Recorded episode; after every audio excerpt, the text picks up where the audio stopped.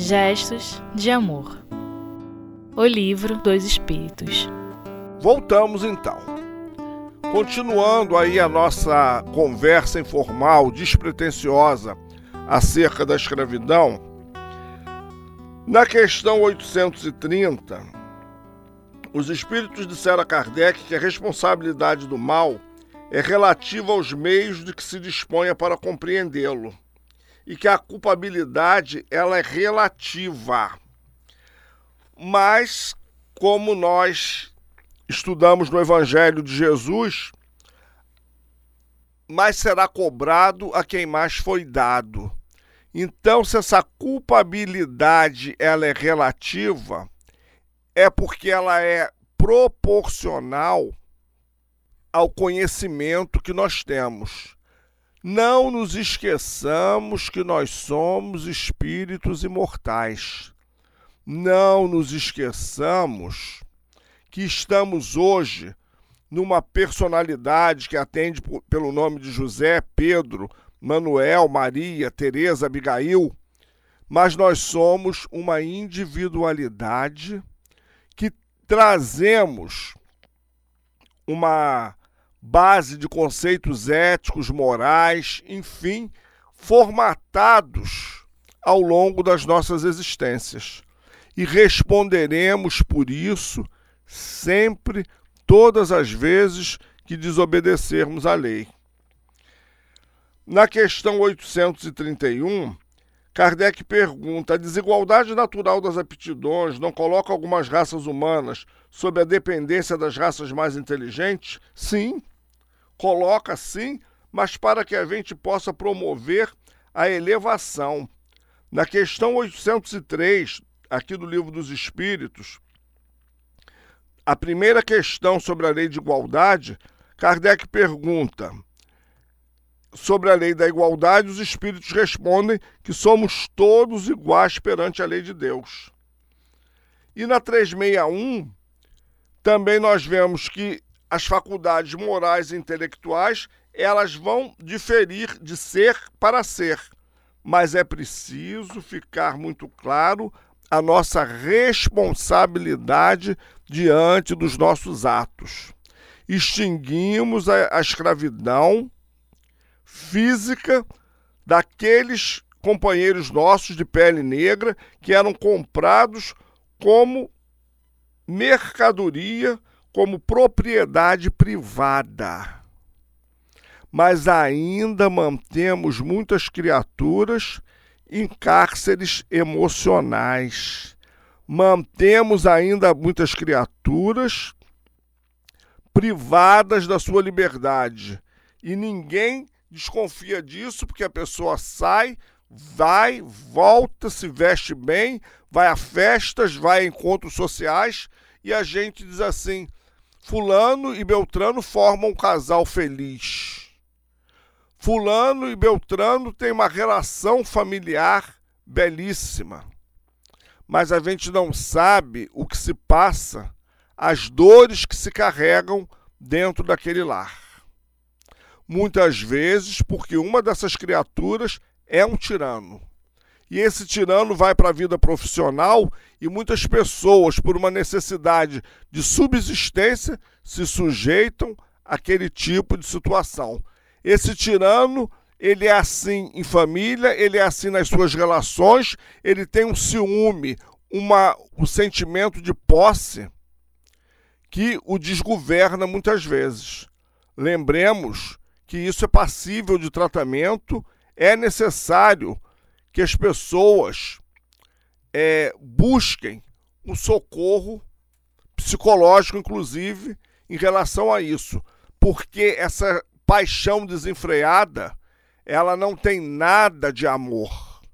Essa paixão desenfreada, que tudo controla, que tudo, que ela é maniqueísta, ela é escravo, escravagista, ela é escravocrata. E o outro sofre essas consequências porque muitas vezes não sabe como, não tem como se libertar então vive aprisionado numa liberdade, entre aspas, porque vai à rua, porque sai, porque tem contatos sociais.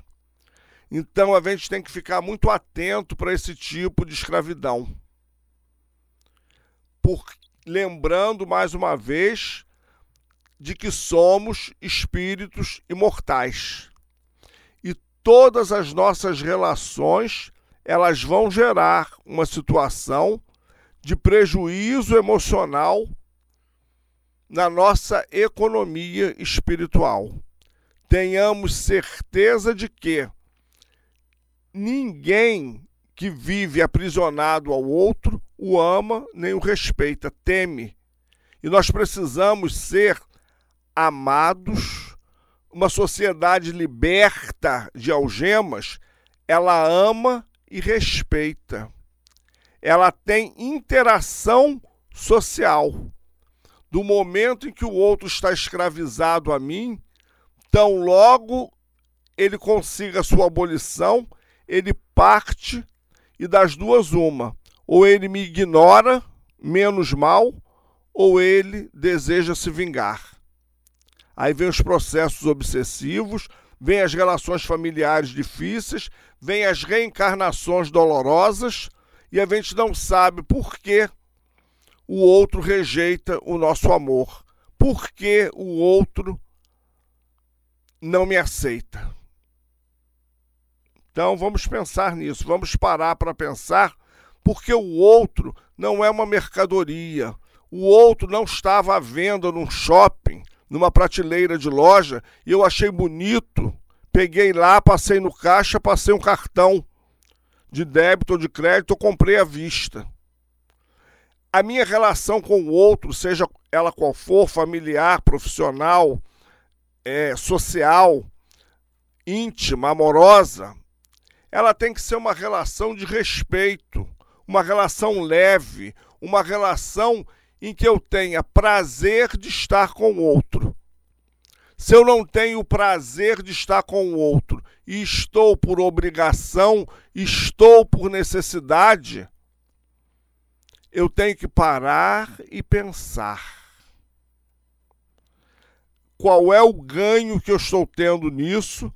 Qual é o resultado para mim disso tudo? Porque a gente às vezes diz assim: ah, mas eu preciso de ser essa algema do outro para eu me livrar logo dele. Então eu vou aturar tudo isso nessa encarnação para não ter mais que voltar com fulano. Ah, que ledo engano. Primeiro, a gente tem que pensar se isso é uma prova, uma expiação ou se é um tormento voluntário. Como é que essa relação surgiu? Como ela surgiu? Porque de, tem determinadas relações que elas já começam doentias e erradas desde o início e só nós que não vemos. Tem que pensar nisso. Segundo, se eu estou vivendo com outro arrastado, se eu estou vivendo com outro para passar o tempo, para eu não estar mais com ele nas próximas encarnações, pode contar que a gente vai se reencontrar. Porque o processo reencarnatório, ele é educativo. Ele não é um processo predador. Ele é um processo educativo. Vamos pensar na diferença disso. Então, já que a gente está chegando ao final de mais esse encontro, que muita alegria trouxe aos nossos corações, vamos parar e pensar. Vamos nos analisar, vamos fazer um mergulho para dentro de nós, porque doutrina espírita é para isso. É para que a gente se autoconheça, se autoanalise, se refaça, recomece, se reintegre, se recupere, se reestruture, quantas vezes tantas forem necessárias. Que a paz do Senhor Jesus fique conosco. Não hesitem em buscar ajuda, seja ela qual for, mas não se permitam ser escravos das paixões mesquinhas e mentirosas de quem quer que seja nem se deem o direito de escravizar a ninguém. Que o Senhor Jesus nos abençoe e até um próximo encontro, se Deus assim permitir. Muita paz para os nossos corações.